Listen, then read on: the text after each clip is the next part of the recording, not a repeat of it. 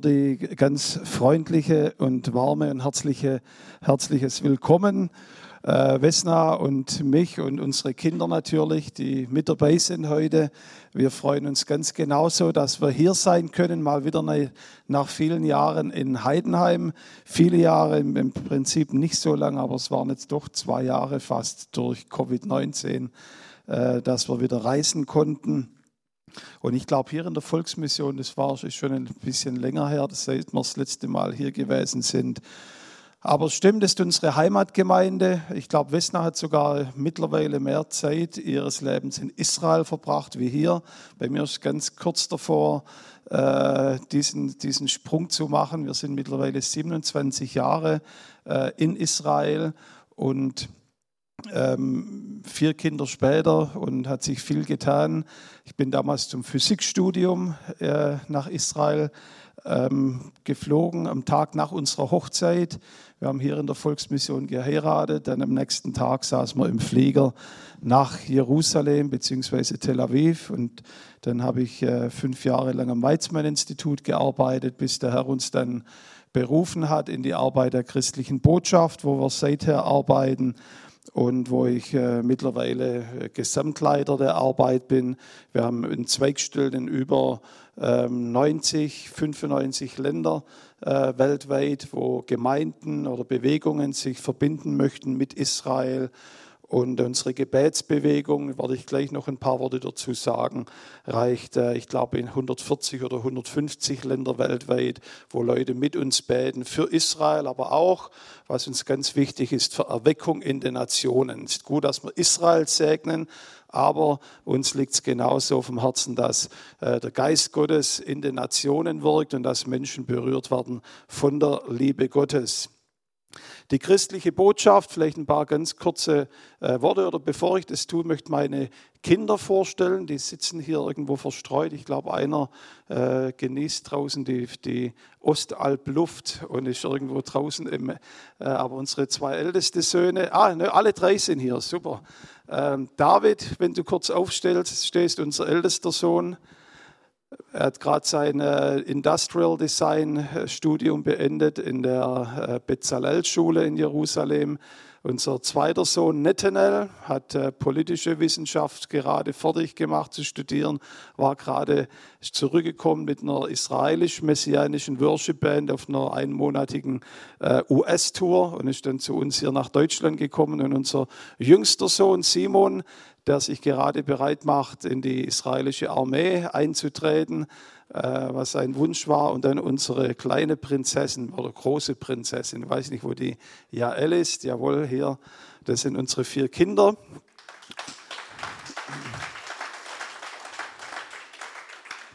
Alles vier Spitzen äh, äh, Sprösslinge, muss ich sagen. Meine Frau eine gute Arbeit geleistet. Ähm, ja, wir sind zur christlichen Botschaft gekommen und es ist eine Arbeit, die auf dem Herzen hat, die Gemeinde weltweit mit dem zu verbinden, was Gott im Land Israel tut. Und ähm, Israel, da werde ich gleich noch ein paar Worte auch vom Wort Gottes her sagen, ist ein Land, wo man täglich sehen kann mit eigenen Augen, wie sich biblische Prophezeiung erfüllt. Also es ist faszinierend, man muss nur die, das Fenster aufmachen bei uns im Wohnzimmer oder auf unserem Balkon und rausschauen über die Berge Israels und man sieht, wie sich dort uralte Prophezeiungen erfüllen. Das jüdische Volk kommt zurück aus allen vier Enden der Erde nach 2000 Jahren fast. Im Exil sind sie heute wieder zurückgekehrt in ihr Land und sie haben im Nahen Osten ein Wunder geschaffen, das einzigartig ist in unserer modernen Geschichte. Äh, wir haben heute in Israel aus dem Staat, der berühmt war für seine Jaffa-Orangen und für äh, landwirtschaftlichen Export, ist heute Israel ein Land, das äh, in fast jeglicher Hinsicht glänzt, vom wissenschaftlichen, wirtschaftlichen, Start-up-Companies ist Israel heute eine Inspiration für viele Nationen geworden. Auf dem Weg hierher, ich habe mir eine Zeitung runtergeladen, eine englische, die heißt Wired. Oh, super, vielen Dank. Da können wir lesen, dass Israel eigentlich ein Vorbild, eine Vorbildrolle hat weltweit, was es heißt für Firmengründer, für junge Leute, die eine Firma gründen und sie zum Erfolg bringen. Und Israel ist äh, in dieser Hinsicht, man muss sich vorstellen, ist ein Land gewesen, das war ein komplettes Wüstenland noch vor 100 Jahren. Und wenn man die Bilder anschaut von dem Land, wie es damals aussah, zum Beispiel als Mark Twain auch das Land besucht hat. Das war eine riesige Steppe bzw. Wüste. Er hat damals in sein Tagebuch geschrieben, hat gesagt, man findet in Israel so gut wie keinen Baum, der einem Schatten bietet. Ist alles nur Sand und Steine. Ich werde dieses Land nie wieder besuchen, hat er damals in sein Tagebuch geschrieben. Heute, 100 Jahre später, wenn man durch in den Stadteingang von Tel Aviv reinfährt, ist ein Hochhaus nach dem anderen. Die Visionen, die für die nächsten fünf Jahre dort ausgelegt werden, diese Stadt wird eine Metropole sein, wo sich wahrscheinlich viele europäische Metropolen in der, in der Schatten gestellt werden. Und ähm, ich war jetzt nach der Covid-Krise, habe ich mich mit einem Mann aus der israelischen Knesset getroffen und habe ihn gefragt, Mensch, wie macht Israel das mit diesen ganzen Hilfsgeldern, die ja wie auch in Deutschland ausgegeben werden, vor allem auch für die Touristenindustrie, wo das Staatsbudget enorm erhöht worden ist in Deutschland, in Europa, in Amerika, da wird ja kräftig Geld gedruckt oder es wird ja nicht mehr richtig gedruckt, da wird einfach im Computer nochmal eine Null hinten rangesetzt. Und ähm, ich habe gesagt, ja, es, wann kommt die Inflation nach Israel? Hat er gesagt, in Israel werden wir keine Inflation erwarten, weil wir haben eben kein Geld gedruckt. Da habe ich gesagt, ja, woher nehmt ihr denn das ganze Geld? Ich habe gesagt, ja, wir haben unsere Staatsschulden erhöht.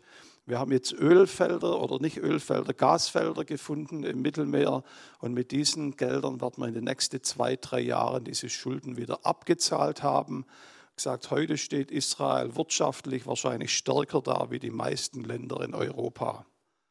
Und dann hat er mir noch was gesagt. Er hat gesagt, äh, in Israel gibt es mehr Unicorns, Einhörner, als in der gesamten Europäischen Union. Ich musste ihn zuerst mal fragen, habe gesagt, ja, das ist nicht leicht. Ich habe gedacht, Einhörner gibt es gar nicht. Von daher ist das kein großes, äh, ähm, keine große Errungenschaft. Dann hat er gesagt, ja, weißt du, was das sind? Habe ich gesagt, nee, musst du mir helfen hat er gesagt, Unicorns sind Start-up-Companies, die von meistens jungen Studenten gegründet werden mit irgendwie einer Software-Idee oder einer neuen Technologie. Zum Beispiel eine hat jetzt gerade eine Möglichkeit gefunden, äh, Fußroboter zu bauen, die lahmen Menschen nachher beim Laufen helfen. Das heißt, dass Leute wieder sogar Treppen steigen können. Und er hat gesagt, in Israel gibt es mehr von diesen Unicorns, das sind Start-up-Companies, die innerhalb von vier, fünf Jahren ein Gesamtbudget von einer Milliarde Dollar erreichen. Also sind Riesenfirmen geworden. In Israel gibt es heute mehr von diesen wie im gesamten EU-Bereich äh, zusammen. Und man sieht heute in Israel, das ist ein Land, wo selbst die Israelis sagen, wir sind ein Land von Wunder.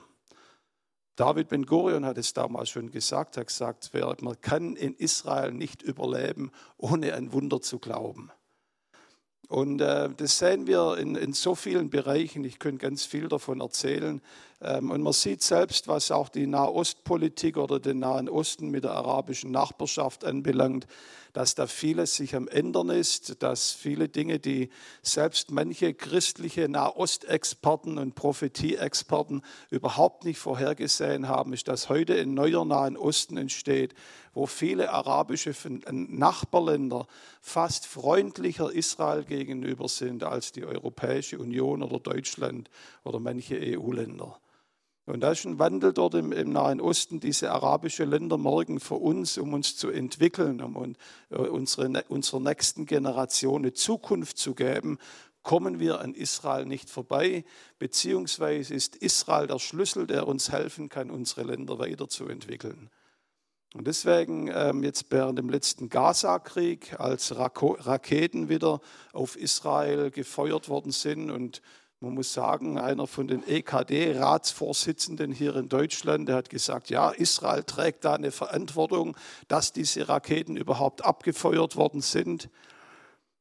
Diese Meinung teilen die arabischen Nachbarn zum großen Teil nicht.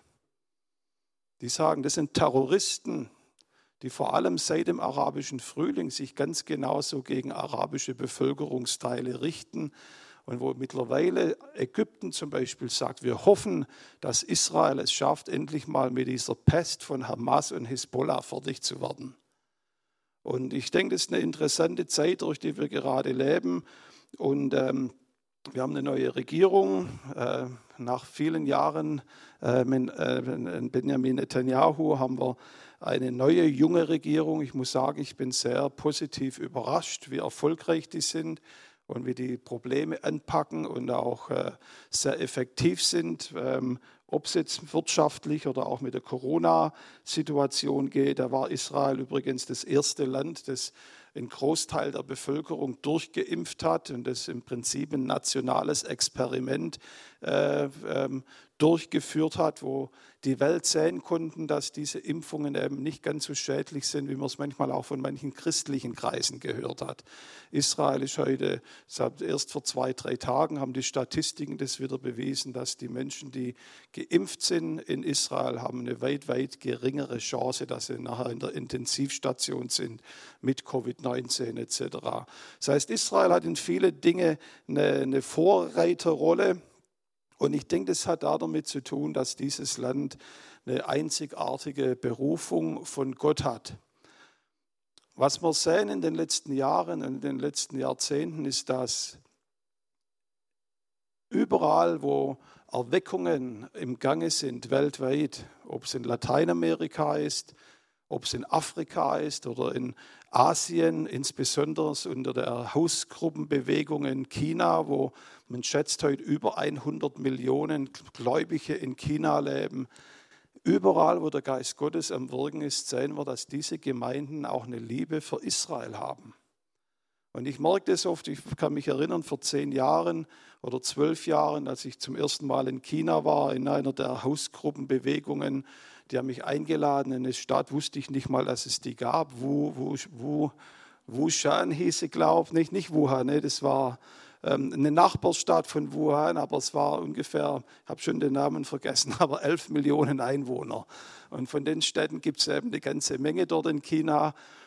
Und sie haben gesagt, ja, wir haben die, die, die geistlichen Leiter von der ganzen Region eingeladen. Wir können keine große Veranstaltung machen, weil es eben kein offenes Land ist. Aber da waren 70 Leiter dann dort, die haben gesagt, wir repräsentieren in unserer Umgebung 1,5 Millionen Christen. Und ich habe dann angefangen, äh, ihnen, ne, habe ich, die haben mir gesagt, sie sind der erste Mann, der hier von Jerusalem kommt und wir sind so froh. Dann habe ich ihnen das ABC, so habe ich gedacht, über Israel mitgeteilt und ich habe schnell gemerkt, die wissen das alles schon. Und ich bin am Schluss zum Pastor gegangen und habe gesagt, Mensch, wer, wer, woher wisst ihr das oder wer hat euch gelehrt? In Europa sprechen die Gemeinden ja ganz wenig über Israel. Und ich werde nie vergessen, wie er mich verdutzt angeschaut hat er hat gesagt, wieso fragst du, das steht doch überall in der Bibel. Und das merken wir überall, ob wir nach Brasilien gehen oder Bolivien, wo einer unserer stärksten Zweige ist, in einem der ärmsten Länder Lateinamerikas. Die Gemeinde haben eine Liebe für Israel, weil sie sehen, die Bibel lehrt uns, dass Gott eine besondere Beziehung zu diesem Volk hat. Und was wir machen in Israel ganz praktisch, wie gesagt, wir sind äh, in viele Nationen unterwegs, aber wir versuchen diese Hilfe in Israel zu fokussieren und zu bündeln und haben verschiedene Projekte, zum Beispiel eines fokussiert auf Holocaust-Überlebende, wo wir ein Heim haben in Haifa, wo heute knapp 70 Holocaust-Überlebende leben. Ich könnte einen ganzen Vormittag verbringen, euch die Geschichten zu erzählen, die wir von diesen Überlebenden gehört haben und den Einfluss auch, den die Arbeit heute auf ihr Leben hat.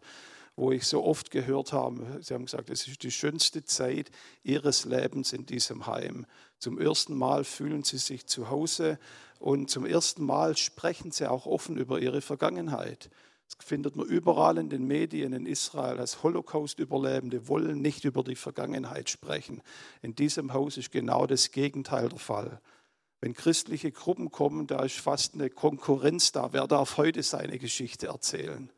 Und es äh, ist eine ganz spannende Arbeit. Wir helfen Neueinwanderern, insbesondere gerade aus Äthiopien, wo wir mit der jüdischen ähm, Jewish Agency, wie sagt man da, äh, der Organisation zusammenarbeitet, eine Staatsorganisation, die eben für die Aliyah, die Rückführung der Juden zuständig ist.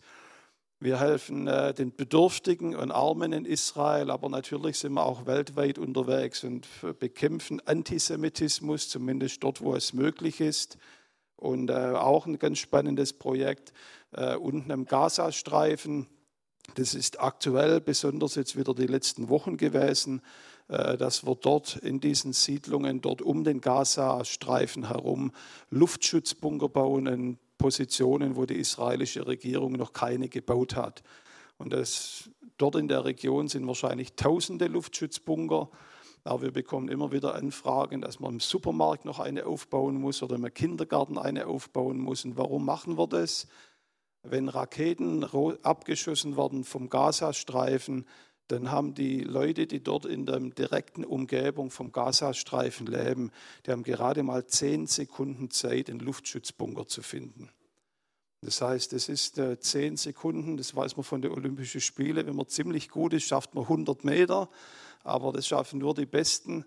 Und das heißt, wenn man irgendwo im Supermarkt einkaufen geht, dann kann man nicht noch schnell nach Hause springen zum Luftschutzbunker, sondern wir bauen eine äh, dort an diesen Plätzen, ob es Bushaltestellen sind oder Kindergarten. Ich kann mich noch gut erinnern, vor, ich glaube, es war elf Jahre zurück, da war ich auf der Zeltstadt oben auf der Nordalp und da habe ich eine unbekannte israelische Nummer hat mich angerufen und er gesagt, spreche ich mit Jürgen Bühler? Ich sage, ja, das bin ich. Sie haben mir gerade das Leben gerettet. Hat sich herausgestellt, ist ein Knesset-Mitglied. Shai Hermisch ist heute in der Rente dort in diesen, diesen Siedlungen, aber er hat damals schon dort gewohnt. Habe ich gesagt, ich bin gerade in der Zeltstadt in der Schwäbischen Alb. Ist unmöglich, dass ich Ihnen das Leben gerettet habe. Gesagt, nein, gerade war bei uns ein Red Alert, ein roter Alarm. Äh, wir haben das auf unserem Handy auch drauf, dass sobald irgendwo eine Rakete rumgeht, dann fing das an zu bieben. Dann muss man sofort in den Luftschutzbunker. Wir haben das selber in Jerusalem erlebt, äh, noch vor einem halben Jahr, wo wir in den Luftschutzbunker gehen mussten. Und ähm, hat er gesagt, ich sitze gerade in diesem Luftschutzbunker, genau an der Mauer vom Luftschutzbunker ist eine Rakete eingeschlagen. Und ich habe hier im Bunker drin ihr das Schild gesehen, gespendet von der internationalen christlichen Botschaft. Dann hat er gesagt, wenn dieser Bunker nicht dort gestanden wäre, würde ich heute nicht im Leben sein. Und das ist die Arbeit, die wir versuchen. Es gibt noch viel mehr zu erzählen, was wir dort machen, wie wir versuchen, dem jüdischen Volk äh, Liebe und Freundschaft zu zeigen. Vielleicht noch ein Wort zu unserer ganz besonderen Beziehung als Deutsche zu Israel. Man muss natürlich sagen, dass das jüdische Volk nicht nur mit Deutschen, sondern auch mit Christen generell ein ganz spezielles Verhältnis hat. Und vielleicht nicht so speziell, wie wir es uns gern wünschen, sondern dass Christen in den vergangenen knapp 2000 Jahren eigentlich die Volksgruppe war weltweit, die den Juden das Leben am schwierigsten gemacht hat von allen Religionen. Mehr als die Moslems im Mittelalter, mehr als irgendwelche andere Religionsgemeinschaften. Immer, wenn in Europa Juden gelebt haben, ist es immer irgendwann mal nach ein paar Jahrzehnten zum Ausbruch von Gewalt gekommen. Und das nicht aufgrund von rassistisch, rassistischen Gründen, sondern ist in unseren Kirchen gelehrt worden, dass die Juden Christusmörder sind dass Gott mit den Juden am Ende ist und dass, so wie es Martin Luther noch im Mittelalter gesagt hat oder am Ende des Mittelalters, hat er gesagt, es ist absolut okay, ihre Synagogen abzubrennen und ihre heilige Schriften zu verbrennen. Und wenn ihr einen Juden auf der Straße seht, könnt ihr ihn durchaus verprügeln. Hitler hat sich oft auf Luther bezogen, wenn er seine antisemitische Reden gehalten hat. Es war die Kirche in Spanien, die die Inquisition durchgeführt hat Kreuzzüge im Mittelalter und natürlich hier im Land der Reformation der Holocaust. Von daher, wenn man heute mal Israeli sagt, gute Nachricht für euch, Jesus liebt euch, die sagen, ihr seid wohl verrückt geworden. Dieser Jesus, der uns 2000 Jahre lang verfolgt hat, der soll uns lieben. Das kann doch wohl nicht sein. Und das ist eines unserer Aufgaben, auch die wir uns gesetzt haben als christliche Botschaft im jüdischen Volk, ein neues Gesicht von Jesus zu zeigen, dass sie bedingungslos liebt, dass ihre Berufung anerkennt, die Gott auf dieses Volk legt und äh, die einfach dem Befehl Gottes folgt, dieses Volk, äh, dieses Volk zu segnen. Ähm, wann muss ich, ich habe gar nicht geguckt, wann ich auf die Bühne rausgehe, raufging. Mach weiter. Ruf irgendwann mal halt. genau. Ich möchte eine Frage beantworten, die mir meine Mama, manche von euch kennen sie noch, die Ruth Bühler, ähm, mein Vater, wir haben es gehört, es war ein Evangelist, ein apostolischer Pastor hier in Deutschland, der Gemeinden gegründet hat, gegründet hat. Und sein Hauptanliegen äh, war, dass Menschen gerettet werden und in eine Beziehung zu Jesus kommen. So wie ihr es in eurem Mission Statement, das hat mir sehr gefallen, auch ich auf eurer Webseite gesehen habe. Und meine Mama hat mich dann immer gefragt, fast jedes Jahr, wenn wir auf Heimaturlaub waren, gesagt, Yogi, erzähl mir doch mal, was genau ist das nochmal, was ihr da macht bei der christlichen Botschaft? Und irgendwie hat sie das nie verstanden, dass wir dort eine Arbeit machen, die so völlig anders ist wie das, was sie hier in Heidenheim machen, Gemeinden gründen, predigen, das Evangelium verkündigen und so weiter. Und die Frage möchte ich, wünscht meine Mama wäre noch am Leben, dann können Sie das mithören heute Morgen. Aber die Frage möchte ich ein Stück beantworten, weil ich denke, viele Leute haben diese Fragen. Mensch, ist ja recht und gut, Israel zu sägen, aber warum soll man das überhaupt machen? Und ich möchte euch heute Morgen ganz kurz drei Gründe geben, warum Israel auch für uns wichtig ist als Gemeinde. Und den ersten Grund, den möchte ich euch geben aus dem Propheten Jeremia. Jeremia Kapitel 31. Das ist ein ganz tolles äh, Kapitel, wo über die Wiederherstellung Israels spricht. Und das sagt der Herr, von jeher oder von fernher ist der Herr mir erschienen. Jeremia 31, Vers 3. Ja, mit ewiger Liebe habe ich dich geliebt, darum habe ich dir meine Gnade so lang treu, treu bewahrt und ich will dich nicht einmal ich will dich noch einmal aufbauen, dass du neu erbaut dastehst, Jungfrau Israel.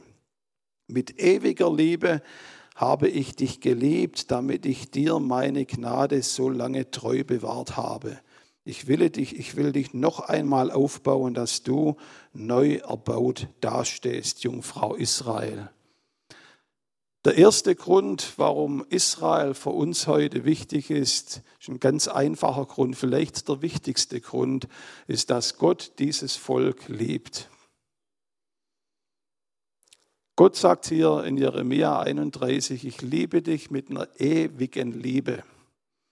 Und ich habe in meinem hebräischen Dictionary nachgeguckt, was das Wort ewig heißt. Und da war ich ganz überrascht. Das heißt nämlich ewig. Das heißt, die hört nicht auf. Und ich denke, das ist ein ganz wichtiger Punkt für uns, das zu verstehen. Viele, manche auch große Theologen haben gesagt, ja, Gott hat irgendwann mal aufgehört, die Juden zu lieben und jetzt liebt er eben die Christen. Und Gott sagt hier, dieses Volk liebe ich mit einer ewigen Liebe. Und diese Liebe habe ich treu bewahrt über all die Jahrhunderte, fast 2000 Jahre. Das heißt, die ganze Jahre, wo dieses Volk verfolgt war, wo sie ähm, durch Pogrome gingen, durch die Gaskammern in Auschwitz, hat Gott zugeschaut und ich denke, das Herz Gottes hat geblutet. Und er konnte nicht darauf warten, bis eines Tages er gesagt hat, jetzt ist die Zeit, jetzt werden wir sie wieder zurückbringen nach Israel. Das heißt, der Herzschlag Gottes gilt nicht nur der Gemeinde, gilt nicht nur uns Christen, sondern gilt auch dem jüdischen Volk. Im fünften Buch Mose, Kapitel 7, Vers 5, sagt Gott nochmal äh, eindrücklich an Israel. Er sagt, ich habe euch nicht erwählt, weil ihr so ein tolles Volk seid und so viele Nobelpreisträger habt oder so viele Unicorns oder Start-up-Companies. Im Gegenteil hat er gesagt, der einzige Grund, warum ich euch äh, berufen habe, ist, dass ich euch geliebt habe. Und Gott liebt dieses Volk. Und das ist eine ganz wichtige Lektion und eine wichtige Regel von, für uns als Christen. Wenn Gott was liebt, wenn Gott eine Liebe für eine Sache hat, dann ist gut für uns als Gemeinde darauf zu achten. Und dann müssten wir uns überlegen, sollten wir das vielleicht nicht doch auch lieben? Ich bin jetzt mit meiner Frau 27 Jahre verheiratet. Ziemlich genau. Letzte Woche haben wir unseren Hochzeitstag gehabt und äh, haben wir in der schönen Schweiz gefeiert und oder nicht so sehr gefeiert, wie sich das meine Frau gewünscht hat vielleicht, aber wir waren irgendwo oben auf den Alpen. Und ich habe was festgestellt in den 27 Jahren, ist, dass wenn meine Frau über eine Sache passionate und leidenschaftlich ist, eine Sache liebt, dann ist es gut für mich als Ehemann darauf zu achten, was mag sie denn eigentlich? Wir nennen uns die Braut Jesu. Die Bibel sagt, er liebt Israel. Und ich denke, dass sich Jesus manchmal wundert, wie kann das sein, dass die mir jetzt schon so viele Jahre nachfolgen, aber mit meinem Volk, das ich so liebe, haben sie nichts am Hut. Und ich denke, Gott fordert uns vielleicht sogar heute Morgen auf und sagt, hey, du hast vielleicht noch nie über Israel nachgedacht, aber Jesus liebt dieses Volk, das ist seine Familie. Er hat damals in Israel gelebt, seine Mutter war eine Jüdin, seine Geschwister waren Juden, alle seine Jünger waren Juden. Und ich denke, er fordert uns als seine Gemeinde aus, genau dieses Volk auch zu lieben und ihnen diese Liebe zum Ausdruck zu bringen. Also der erste Grund, das ist ein ganz einfacher Grund, warum wir Israel segnen sollten, weil Gott dieses Volk liebt. Der zweite Grund, den ich euch heute Morgen geben möchte, ist auch ein ganz fundamentaler Grund. Den finden wir in Hesekiel Kapitel 36. Und dort sagt der Prophet Hesekiel, als sie nun unter die Heidenvölker kamen, da entheiligten sie, wohin sie kamen, meinen heiligen Namen indem man von ihnen sagte, das Volk des Herrn sind diese, und doch haben sie aus, ihrem, aus seinem Land wegziehen müssen. Da tat es mir leid um meines heiligen Namens, weil das Haus Israel ihn unter den Heidenvölkern überall, wohin sie kamen, entheiligte. Darum sage zum Haus Israel, so sagt, so hat der Herr, der Gott gesprochen, nicht um euretwillen, Haus Israel, greife ich ein, sondern um meines heiligen Namens willen, den ihr unter den Heidenvölkern überall entheiligt habt, wohin ihr gekommen seid. Und ich will meinen großen Namen, der unter den Heiden entheiligt worden ist, weil ihr ihn unter ihnen entheiligt habt, wieder heiligen, damit die Heiden, die Nationen erkennen, dass ich der Herr bin. So lautet der Ausspruch des Herrn, wenn ich mich an ihnen vor ihren Augen als heilig erweise. Und ich will euch aus den Heidenvölkern herausholen und euch aus allen Ländern sammeln und euch in euer Land zurückbringen. Und dann will ich reinigendes Wasser über euch sprengen, damit ihr wieder rein werdet von all euren Unreinheiten und von all euren Götzen will ich euch reinigen. Weiß nicht, ob es euch aufgefallen ist. Gott spricht hier in diesem Abschnitt fünfmal davon, dass er sagt, ich will meinen Namen heiligen. Er sagt, ich bringe euch zurück in euer Land. Und dann sagt er was fast Provozierendes, sagt, denkt ja nicht, ich mache das wegen euch, Israel. Denkt ja nicht, ich tue das, weil ihr besser seid oder weil ihr was Besonderes seid, sondern ich mache das um meines heiligen Namens willen. Und ganz am Anfang haben wir gelesen, wie dieser Name Gottes durch sie entheiligt worden sind. Da kommt sicherlich dazu, dass die Juden weltweit nicht immer die allerfrömmsten und die heiligsten waren. Aber der Prophet sagt hier ganz besonders, wie der Name Gottes entheiligt worden ist. Gesagt, die Leute haben mit dem Finger auf sie gezeigt. Schaut euch die Juden an. Die haben früher mal in Israel gelebt, aber Gott hat sie aus ihrem Land vertrieben. Die haben heute keinen Platz mehr dort. Oder wie es viele Kirchenväter gesagt haben, Gott ist am Ende mit dem jüdischen Volk. Dass sie gesagt haben, wir als Gemeinde Jesu haben die Juden ersetzt, wir sind das neue Israel. Das nennt man theologisch Ersatztheologie, dass man sagt, die Kirche ist der Ersatz für Israel in unserer Zeit. Und Gott sagt, indem die Nationen das über Israel gesagt haben, haben sie meinen heiligen Namen entheiligt. Warum wurde der Name Gottes dadurch entheiligt? Ganz einfach, weil die Bibel über 100 Mal davon spricht, ihr seid mein Volk, euch habe ich auserwählt, euch habe ich dieses Land als ewiges Erbe gegeben. So intensiv, dass er sogar einen Bund macht mit Abraham an einer anderen Stelle macht er einen Schwur mit Abraham. Und was Gott sagt, wenn es tatsächlich wahr wäre, dass ich meine Meinung geändert hätte, das wird mich als Lügner darstellen vor der ganzen Welt. Dass ich meine Meinung geändert habe. Um ganz ehrlich zu sein, das wird uns auf ein ganz riskantes Pflaster setzen. Weil sind wir mal ehrlich, sind wir immer die Christen, wie wir sie sein sollen? Beten wir immer so viel, wie der Herr sich das wünscht? Lesen wir immer die Bibel? Sind wir so heilig vor Gott, wie wir sein sollen? Wir haben da heute davon gesungen, dass wir vor seinem heiligen Thron stehen. Wahrscheinlich, wenn wir ehrlich sind, nicht immer ganz so. Und dennoch sagt Paulus, selbst wenn wir untreu sind, bleibt er dennoch treu, weil er kann sich selbst nicht verleugnen. Das ist unsere Garantie als Gläubige. Ansonsten wären wir schon alle verloren. Und Gott sagt, genau das mache ich mit Israel, wo die Leute sagen, Gott hat dieses Volk aufgegeben.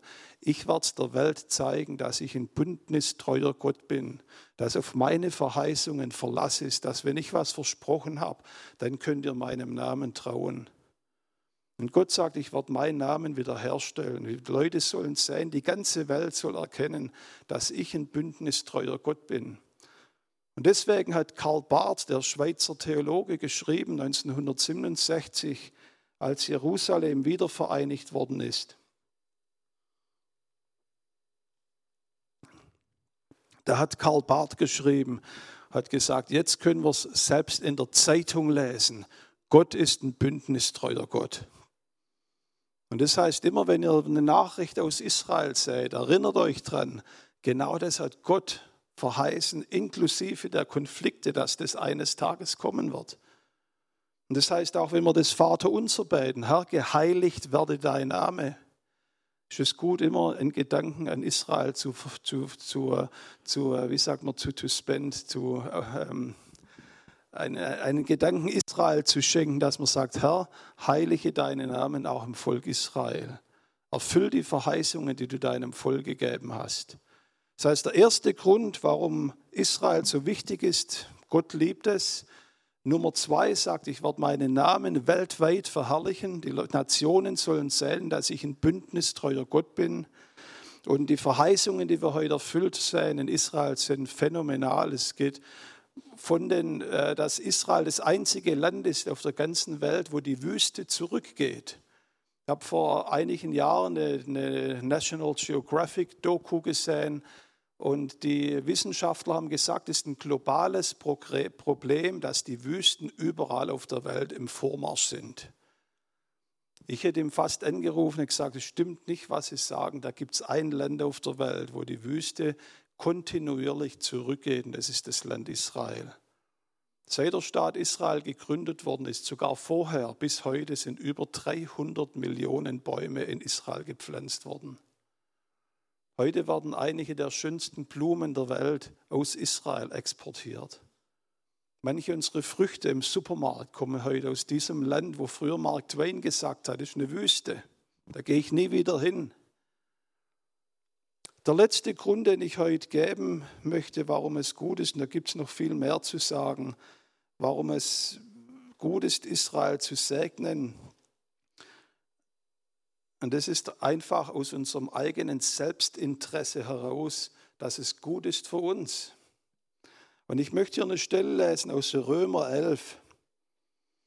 Und das ist eine, denke ich, ganz wichtige Stelle für unsere Zeit. So frage ich nun Römer 11, Vers 11, sind sie, die Juden, nun gestrauchelt, damit sie zu Fall kommen sollten? Paulus antwortet, das sei ferne. Vielmehr ist durch ihren Fall das Heil den Heiden zuteil geworden, sodass sie wiederum zur Nacheiferung, sodass sie diese wiederum zur Nacheiferung reizen. Wenn aber schon ihr Fall einen reichen Segen für die Menschheit und ihr Verlust ein reicher Segen für die Heiden geworden ist, um wie viel segensreicher wird es dann erst sein, wenn ihre Vollzahl eingegangen ist? Euch Heidenchristen aber sage ich, gerade weil ich Heidenapostel bin, bringe ich meinen Dienst zu Ehren, wenn ich bemüht bin, ob ich auf irgendeine Weise meine Volksgenossen zur Nacheiferung reizen kann, um wenigstens einen von ihnen zu retten. Denn wenn schon ihre Verwerfung die Versöhnung der Welt zur Versöhnung der Welt geführt hat, Was wird da ihre Annahme sein, anders als Leben aus den Toden? Und was Paulus hier macht, äh, ist fast eine mathematische Gleichung. Er sagt, denk mal drüber nach. Wenn schon ihr Abfall, ihre, ihre Ablehnung vom Messias, dass sie Jesus nicht anerkannt haben als ihren Heiland, wenn diese Situation schon ein Segen freigesetzt hat für die Nationen, und es war tatsächlich so. Paulus hat es immer wieder betont. Also äh, so hört die Apostelgeschichte aus, als die Juden in Rom gesagt haben, ja, wir wissen nicht so richtig mit diesem Jesus, ob wir ihn glauben sollen oder nicht. Dann sagt Paulus, trefflich es, haben das die Propheten vorhergesagt. Aber jetzt sagt er, wird es wegen des Evangeliums zu den Heiden gehen. Das heißt, für den Paulus als Jude war es klar, die Verstockung Israel hat auf der anderen Seite die Tür zu den Heiden weit aufgemacht, dass die frohe Botschaft von Jesus zu den Heiden, Heidenvölkern ging. Nach Heidenheim. War übrigens letztes Jahr oder vor zwei Jahren mit unseren Jungs hier im Römermuseum und ich habe immer, so hat man mir es in der Schule beigebracht, dass der Name Heidenheim von dem Heidekopf und von der Heide hier um Israel, äh, um, um Heidenheim herum ist.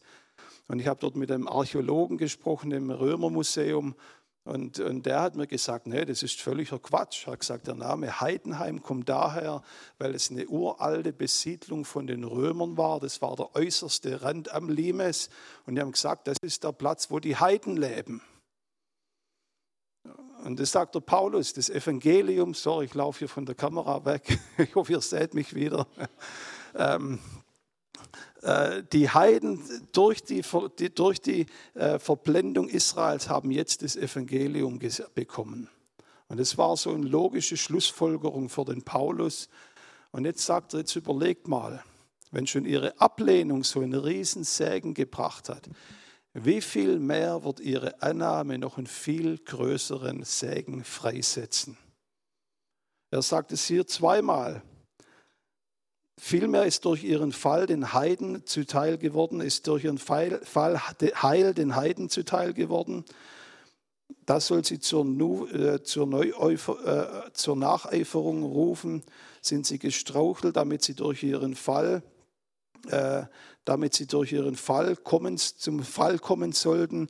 Wenn aber schon ihr Fall der reiche Segen für die Menschheit und der Verlust des Segens für die Heiden, äh, für der Verlust ihres Segens, Segen für die Heiden geworden ist, wie viel mehr wird es segensreicher sein, wenn ihre Vollzahl eingeht. Und dann Vers 15, wenn schon ihre Verwerfung Versöhnung der Welt ist, wie viel mehr anders wird ihre Annahme sein als Leben aus dem Toten. Was Gott hier sagt, wenn Israel eines Tages zum Glauben an ihren Messias kommt. Das wird Auferstehungsleben freisetzen auf der ganzen Welt. Und ich habe nachgeforscht, was da so verschiedene Theologen darüber zu, sagen haben. Bin ja selber kein Theologe, sondern Physiker. Schon mal gut, an die Professionelle zu Wort kommen zu lassen. Und ich habe durchgeforscht von den Jahrhunderten, der war interessant, die stimmen alle überein, sagen im Prinzip drei Theorien. Sagt Nummer eins, das wird die Wiederkunft Jesu bedeuten, dass Jesus kommt, die Toten werden wieder auferstehen werden. Zweitens, das hat der Charles Spurgeon gesagt, hat gesagt, die Erlösung des jüdischen Volkes wird nochmal eine globale Erweckung mit sich bringen, weltweit. Und der John Wesley hat gesagt, es stimmt alles. Wenn das jüdische Volk zum Glauben kommt, sagt er, das wird die größte Zeit des Segen für die ganze Welt sein. Und wir sehen das schon im Natürlichen. Israel zum großen Teil ist noch nicht gläubig geworden. Aber was aus Israel heute kommt, verändert euer Leben auf einer täglichen Basis. Ich weiß nicht, wer von euch alles ein Smartphone hat, wahrscheinlich alle, aber ein Großteil der Technologie, die dort drin steckt, ist in Israel entwickelt worden. Dass er Text-Messages schicken könnt über WhatsApp oder Signal, wie die ganzen Apps heißen oder Tele, wie heißen Telegram und so weiter. Der erste Softwarecode für solche Möglichkeiten wurde in Israel entwickelt. Dass er einen Memory Stick benutzen könnte. Der erste Memory Stick ist in der Tel Aviv Universität benutzt, äh, entwickelt worden. Dass Videochats, Zoom-Calls, äh, was gibt es da noch, FaceTime und so weiter machen könnt. Der erste Videokommunikationsdialog, das Programm ist geschrieben worden in der Jerusalemer Universität. Das heißt, Israel verändert heute schon unser Leben. Die Leute sagen immer, ja, wir boykottieren Israel, weil sie so ein schlechtes Volk sind. Ich sage, das macht er besser nicht, weil dann müsste er viele Medikamente gar nicht mehr benutzen, die in Israel entwickelt worden sind. Insbesondere gegen Alzheimer-Krankheit und Multiple Sklerose. Und dann überlegt es zum nächsten Level, wo Gott sagt, wenn dieses Volk ihren Messias erkennt, gesagt, es wird eine riesen Segenswelle auf der ganzen Welt freisetzen. Und deswegen wenn euch Heidenheim am Herzen liegt, betet für Israel.